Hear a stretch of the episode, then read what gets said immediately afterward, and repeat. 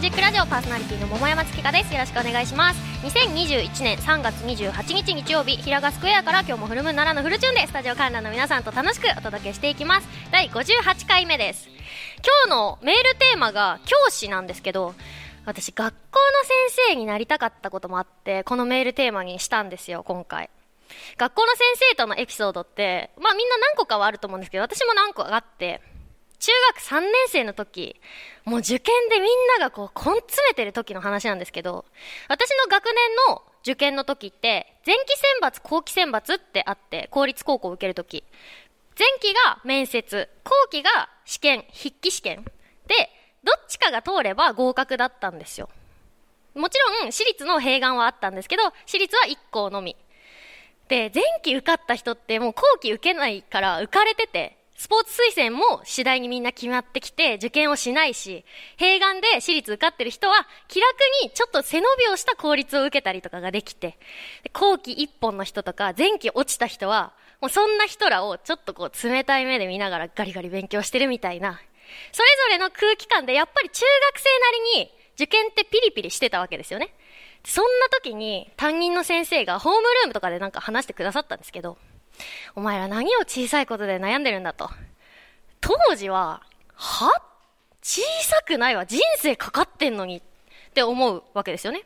で、続けて、偏差値の1個や2個、内申点とかテストの1点2点で人生変わらねえよって言うんですよ。で、やっぱり当時は人生変わるだろうと。1点で5変わるぞって思うわけ。じゃあ、偏差値高いと思う高校行ってみるよ、上から。じゃあお前、一人刺されて、えっと、どこどこ高校とどこどこどことあそこと何個か言って。で、それ、せいぜい湘南地区だろうと。私の出身の湘南。神奈川県内でももっと他にあるだろうって言われて。じゃあいいわ。茨城の上位3校行ってみろよ、誰か。茨城？誰も言えないわけ。シーンってなって。なんだよ、何も知らねえな、みたいな。じゃあ、栃木でもいいよ、群馬でもいいから、頭がいいと思う学校の名前いくつか言ってみろよ。ほらな、そういうことなんだよ。お前らはまだ視野が狭いから、ここの小さな学区で学校に入れなかったら、もう人生が変わる。一個下の学校になんか入ったらもう不幸になるって思ってるかもしんないけど、高校出て大学に行けば全国から生徒集まってくるし、名前の知らない高校出身の。で、海外の留学生だっているし、社会人になれば、年が10個、20個違う人間と働くわけだし、そう考えたら、今どこの高校受けようが、落ちようが、将来出会う人には何にも、こう伝わらないというか、何とも思わないぞ、他人なんて。っていうわけ。自分の最大努力する必要はあるけど、こんなことで、今、ここで人生全部は変わらないっていうわけ。そもそも、A 高校落ちて B 高校に行ったやつが、A 校を卒業したやつよりもいい大学に入るっていうこともあるし、就職もしっかりだぞ。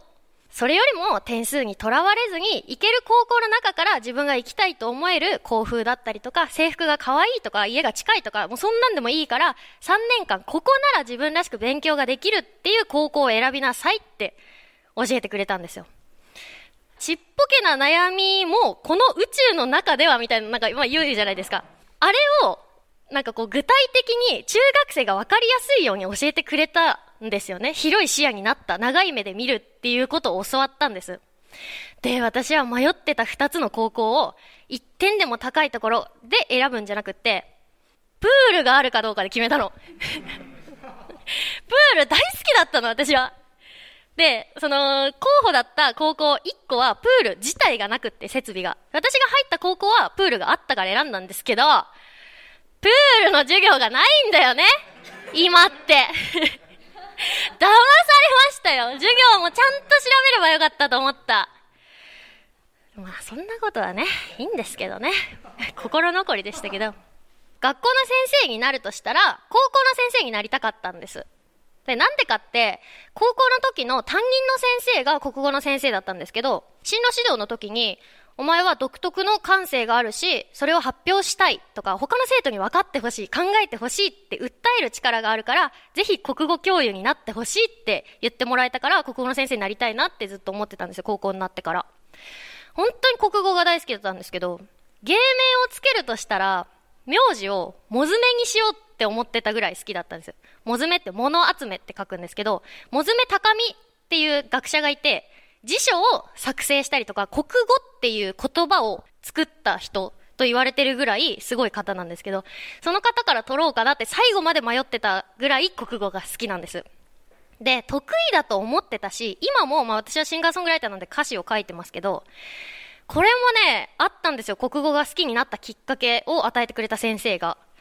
私が実家を出たのが二十歳ちょいぐらいなんですけど、実家の荷物を引っ越しにあたってこう片付けてる時に、アルバムと一緒に成績表とか作文とかも親が残してくれてて、作文を読んだらね、どの作文もどの作文もすっごいたくさん丸が書いてあって、私やっぱり小さい時から文章量があったなと 思いながら 読んでたんですけど。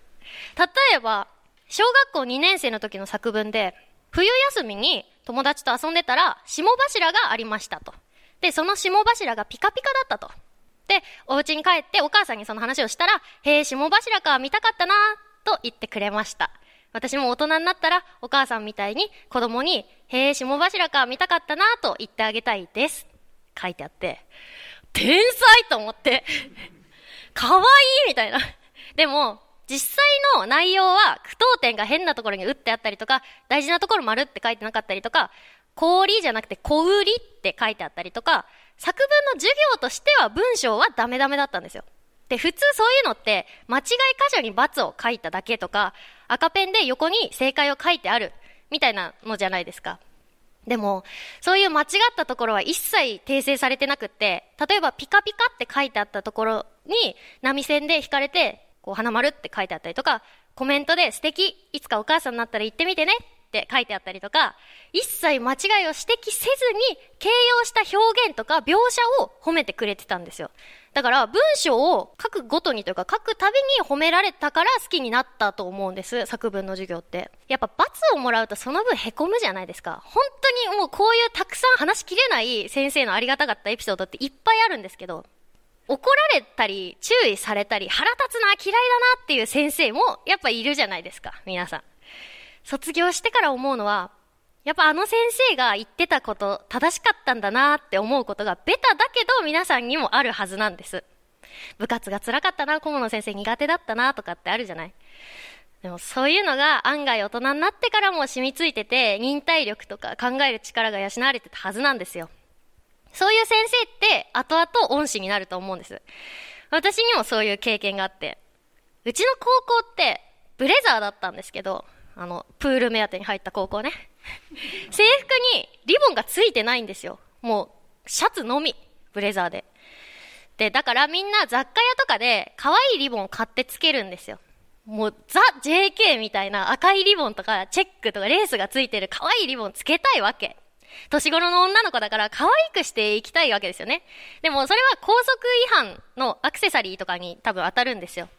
学校終わってから門でつけりゃいいのに、やっぱ学校内でつけたくなるじゃないですか。その時に怒ってくれた先生がいて、リボン取ろうか取りなさい結構強めに怒られて。でも、そうやって怒ってる先生が明らかにカツラなんですよ。私は何にも迷惑かけてない。リボンつけてても。つけてた方が可愛いし、一方先生、カツラ、別につけても可愛くないし、だったら可愛い方がいいじゃないですか。って思ってたんですけど、大人になってからよくよく考えたら、リボンは目に見えて明らかに高速違反だからダメ。先生のカツラっていうのは、あれは分かっててもつけてないことになってるわけ。周りは見えてないっていうことにしなきゃいけないんですよ。あれはないっていうことになってるから、リボンつけてたら見える。これがだからダメなんだなと思って、目に見えるものだけが真実。でも、心遣いは大切っていうことを教えてくれたんで、先生には感謝しております。教師というエピソードでございました。い。前回は日野アリスさん、藤代アンナさん、井出和之さんがゲストに来てくれました。ザ・バンドデーという感じで音楽の話、えー、バンド内あるあるなどなどを聞けた楽しい回となりました。たくさんのお便りもありがとうございます。さて、桃山月花のムーンジックラジオではあなたからのお便りを募集しております。市川うらら FM、桃山月花のムーンジックラジオのメールフォーム、またはローマ字で桃山月花 yahoo.co.jp、月花の2は TSU でローマ字桃山月花 yahoo.co.jp、ツイッターお持ちの方はハッシュタグカタカナでムーラジとつけて投稿してください。お待ちしております。この後は素敵なゲストさんの登場です。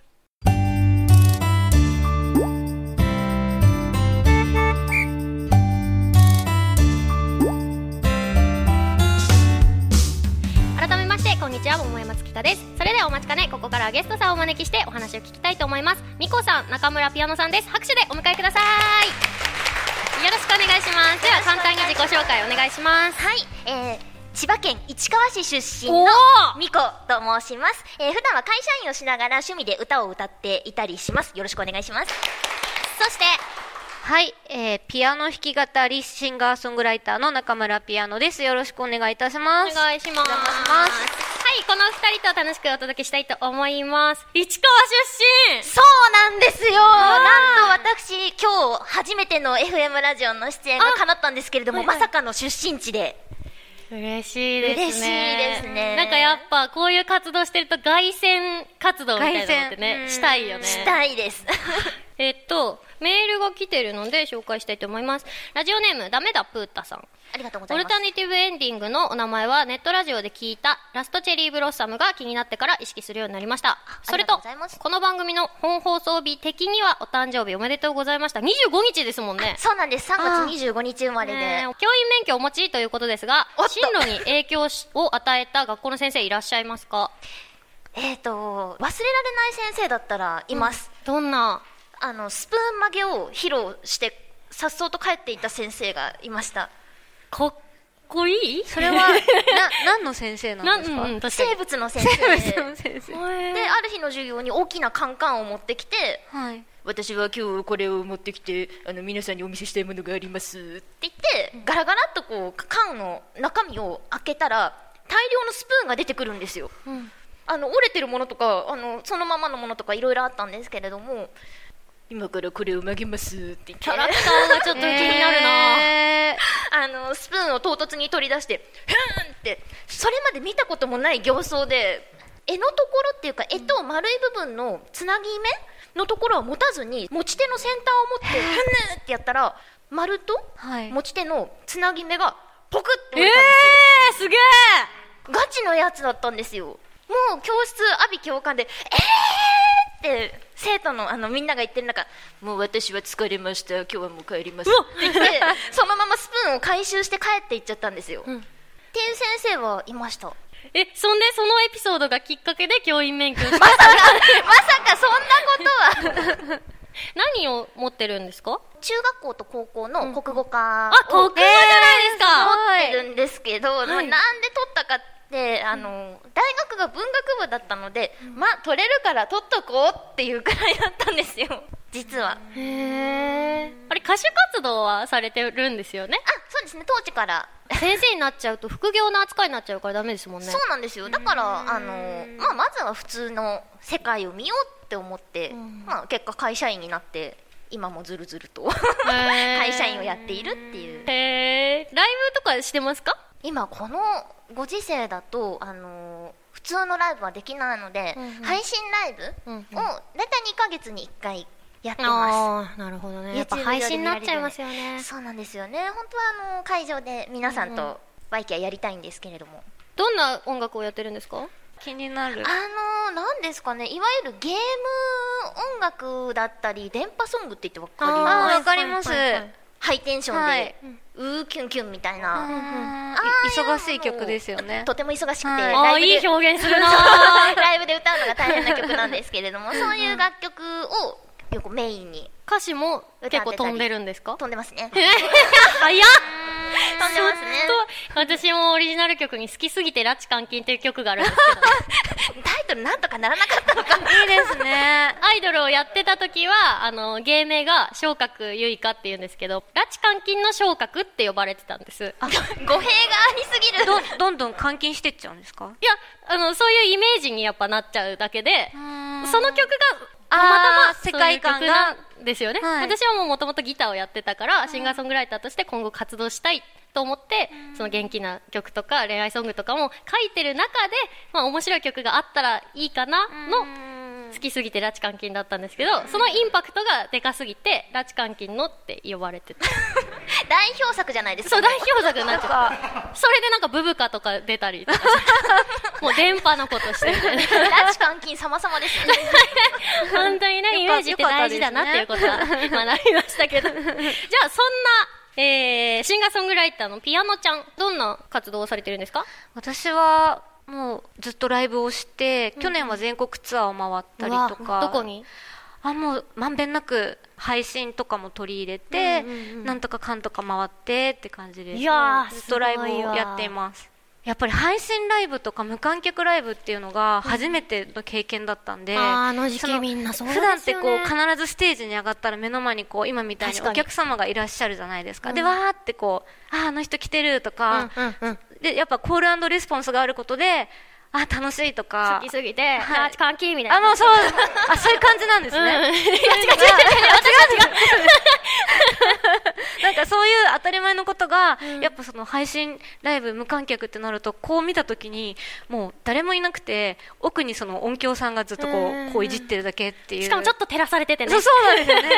なんか誰に向かってやってるんだろうとかうん。本当になんかパラレルワールドに来ちゃったような感覚があってなんか不思議な非日常だなっていうのがあってなんかあの、客席の人たちって、あ、目があったみたいなのってちょっとドキッとしませんか？あれって私たちもあって。あってもねあの人と目合いたいとか、今度こっち見ようとか考えながら見ながらやってるから、それがなくなると急にパフォーマンス低下するよねあ。そうですだから気持ちをどうやって上げていこうかっていうのが、やっぱり普段お客さんがどれだけこうパワーをくれてたんだろうっていうのがすごい分かりましたね。うん。そういう違いがあって、うん。配信でなんかこう、いい経験になったなって逆にあります？あーでもリアルタイムで有観客でライブしてると今のお客さんの感想って聞けないじゃないですか、うんうん。今歌った曲良かったよとかはライブ中だから言えないじゃないですか。なるほコメントの時ってこの曲のここ好きとかうわ、本当だ。今の気づいた。今の歌詞のとこ好きとかなんかそういうもうリアルタイムの感想がすぐ手に通るように分かるっていうのは、あ普段こんなことを思ってくれてたんだとか。うわ確かに。なんかそれがすごい嬉しくてあの私ライブの後半とかはスマホをもうステージに持ってっちゃってて私も見なんかこ。うコメントを見ながら一緒にあれ楽しいですよね。はい楽しいですね。あー、リアルタイムの感想っていう発想は音楽ではなかった。あでも本当そうですね。配信だからの醍醐味っていうかだからそれはそれでもう楽しんでやるようになっちゃいましたむしろちょっとコメントがないと寂しいって思うようになっちゃって、うんうんうん。コメント欲しいなと思ってあれ嬉しいですよね。嬉しいですよね嬉しいですよね。なるほどね。はいで、どんな曲をされてるんですか？あでもさっきのその好きすぎて拉致監禁は遠くないのかもしれないなって思い 今日は似た者同士かもしれませんね。遠く怖いな。な いまあでもいろんなそのまあ私が気持ちが女性なもので女性の気持ちで、まあ、バラードを書いたりとか、まあ、好きすぎて拉致監禁しちゃいそうな曲とか、まあ、ちょっとなかなか人には言えないけどそうそう、歌詞とは別に真逆の性格だったりしますからね、私 そうです。もっともっとお話聞きたいんですけど、お話ありがとうございました。はい。この後はお便りのコーナーです。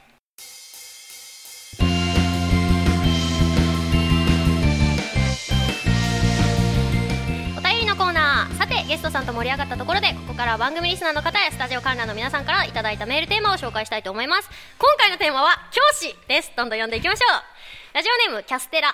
自分は高校生の頃長距離が苦手でいつも最下位でした。ついので周りの友人と同じように何週かごまかそうとするのですがいつも最下位なので体育の先生に覚えられ「キャステラあと3週だぞ頑張れ!」と応援される始末。サボっていた友人たちからも同じように応援されてしまい全くサボれませんでした。熱い思いは感じましたがなかなかありがたい迷惑な先生でした。でも毎回なんとか走り切れたので先生たちには感謝していますやっぱあれかなみんなでこう拍手で出迎えられるえー、やだー。ゴールテープあーやだー。キャステラだけ用意されてる。嫌ですね。続いてラジオネームゆうきち学生時代大きな病気を患い病弱キャラだった時期があるのですが手術を経てそれを克服した次の年のマラソン大会。練習にも参加し本人としても体調は良好で初めて走れるぞというところで担任の教師から病気のことを教わると走らせるわけにはいかないと言われ結局参加できませんでした。ええ本当に悔しく教師の立場として仕方ないのは理解しつつも今でも恨んでます。過去笑。かわいそう。確かにね。どうやったら走れたんだろお医者さんから許可をもらえば。うあー。なるほどね。大丈夫です。一筆書かせて。はあ 教えてあげたいなこの時に。続いて江戸川区ラジオネーム激突野郎日本史のテストで一切勉強をせずに答案を和田アキ子とか田代正史で埋め尽くし好きそうだな激突野郎。埋め尽くしたら名前が。13点でした。先生には次同じことをしたら0点だと怒られ僕のハイブローなセンスが理解できないとはなんて愚かな先生だと思いました。本当によく13点取れたな。何でいけたんですかね。だから和田アキ子で正解だったってことでしょ。鐘を鳴らしたの誰だみたいなそれ何系のテストになるんですかね確かに、えー、続いて。ラジオネームはっちゃん。ダウンタウンのまっちゃんと元 SMAP の中居君がダブル主演してた「伝説の教師」っていうドラマで中居君の「人はなんで生きてるんでしょう?」っていう問いかけに対してまっちゃんが「人は笑うために生きとるんや」という言葉がめちゃくちゃ好きです。超懐かしい。これ全部見てた。すっごい印象に残った回がなんかいじめられっ子の回があって、でどうしたらいいんでしょうねみたいな職員会議とかになって、いじめはもうなくならへんみたいな松本さんが言ってでいじめをなくそうとするから解決できないから全員をいじめてやるって言って くじ引きでいじめられっ子を引かせて、当たったらその人が一日いじめられるっていう当番制にするっていう制度にしていじめがなくなるみたいな。もうバカバカしい。自分がいじめられたくないからみたいな。毒を持って毒を制すみたいな。あーもう本当に。そういうことです。さすが。やっぱ教員免許の力がやっぱりいや全然ちょいちょいちょいちょい。続いていきます。はい。神奈川県ラジオネームミクロミッツァ。僕が担任の先生から言われて一番印象に残っている言葉は6月頃に言われた「こらどこのクラスのやつだ!」です自分が担任している生徒ぐらい覚えとけよ6 月ちょっと遅いよね、えーもう馴染んでってほしいですよね。そうだな。続いていきます。ラジオネームぬいぐるみ千本ノック。自分は小中と。名前。先生に助けられ感謝しています。小学校の頃は学校に行くのが嫌で家に迎えに来てもらうことも中学生の時もあまり目立たない生徒でしたが通知表の評価では先生はよく見ていてくれたんだなと思います。そんな先生方とは毎年年賀状交換をしています。それすごいね。先生方はムーラジ聞いてないと思いますが今の自分があるのは先生方のおかげです。ありがとうございます。素敵なエピソード。いやーぬいぐるみ千本ノックはね。な名前。私の可愛い生徒でしたよ。生徒さんえもうどうしようもない子でね。一回下駄箱の前でずっと泣いてるから、いどうしたの？クラス行こうよって誘ったら前髪を切りすぎて恥ずかしいから教室入れないって言ってたからかわいい。私もじゃあ一緒になって坊主に全部してこれで恥ずかしくないだろって言って教室連れてってあげた。え怖い怖い。怖い 怖い。続いていきます。ラジオネーム昭和スキップ。高校でバスケ部センターだった私入部時から全国制覇を豪語していたのであだ名がゴリにあスラダンの。あ他の部員は名前で呼ぶのに顧問の先生は「ゴリちょっと来い。ゴリ今のはいいぞ」となぜか私だけゴリ呼ばわり。そんな中ある日の試合でミス連発「おいゴリまたゴリお前」しまいには「このゴリラー! 」顧問の中で人間失格になりました。ゴリラになっちゃったんだなんで最後にラついちゃったんでしょうね。畳みかけちゃったんですね。多分遠征するときはあの電車のシート空気椅子 続いていきます。東京都江戸川区ラジオネーム今度は間違えないナッチ。期待してる。桃山の内さん。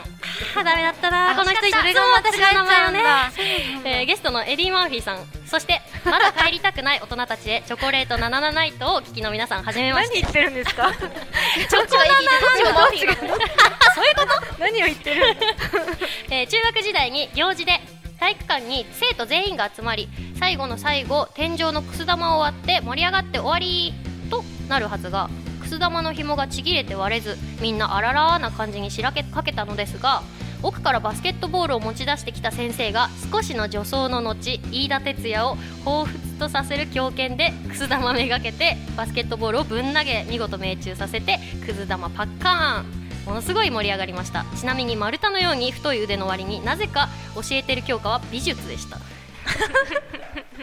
繊細なんですね。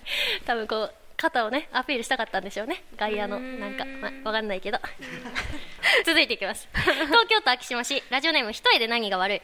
野球場でアルバイトをしていた時たまたま客席に家族連れで野球観戦をしに来ていた高校時代の野球部の監督を見かけました、試合終了後に行われるグラウンドを開放してのイベントの場内整理を行っていた際に監督が子供たちのために走って入場しようとしていたので自分が注意しに入りました。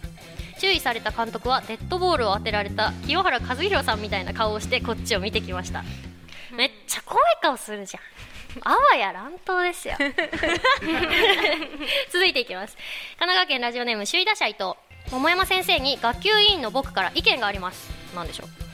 この番組は野球ラジオじゃないのに野球メールが毎回たくさん来るのは高速に触れていると思います。私もそう思います。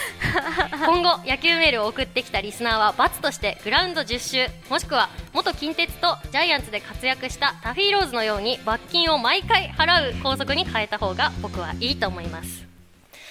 でも確かに野球メール送られてくるたびに罰金できたら最高額200万ですからねタフィーローズ潤っちゃいますね。だいぶ制作費がありがたいですね。ミイラ取りがミイラになってるぞ。続いてラジオネームマッサマン元年。中学生の頃生徒の間で先生に対する特殊なあだ名が共有されていました。ひげが長い数学の先生は元広島カープのミコライオ。少し面長の国語の先生は競馬漫画の牧場王女性の国語の先生はどこが似ているのか全くわからないモンハンの敵ハプルボッカ。ワニみたいなやつ。これらのあだ名を先生に向かって普通に呼んでいました。しかしクラスの末端構成員である僕は 陽キャたちと一緒になって呼べるはずもなくいやそもそもそんな呼び方で先生のことを呼べません。何が一軍だ。間違えてるのはお前らだ。陽キャどもこれムーラジじゃなくて同級生に送ってほしいね。でもどこの学校でもあるあるなんですね。そうね。あのザビって呼ばれてる先生は。やっぱいました。すぐ分かった。だしうちらの学年だけじゃなくって先輩たち後輩たちもザビって呼んでたから相当ザビだった。はいお便り以上です。ここでリクエスト曲があります。それではお聴きください。嘘つきインダストリアルミコ。お聴きいただいたのは嘘つきインダストリアルミコでした。はいそろそろエンディングの時間となりました。今日のゲストはミコさん中村ピアノさんでした。今日の感想と告知があれば聞いてもいいですか？いやーあっという間のそ何分？ですかね。あのね本当に思った以上に楽しくってあっという間に時間が過ぎてしまいました。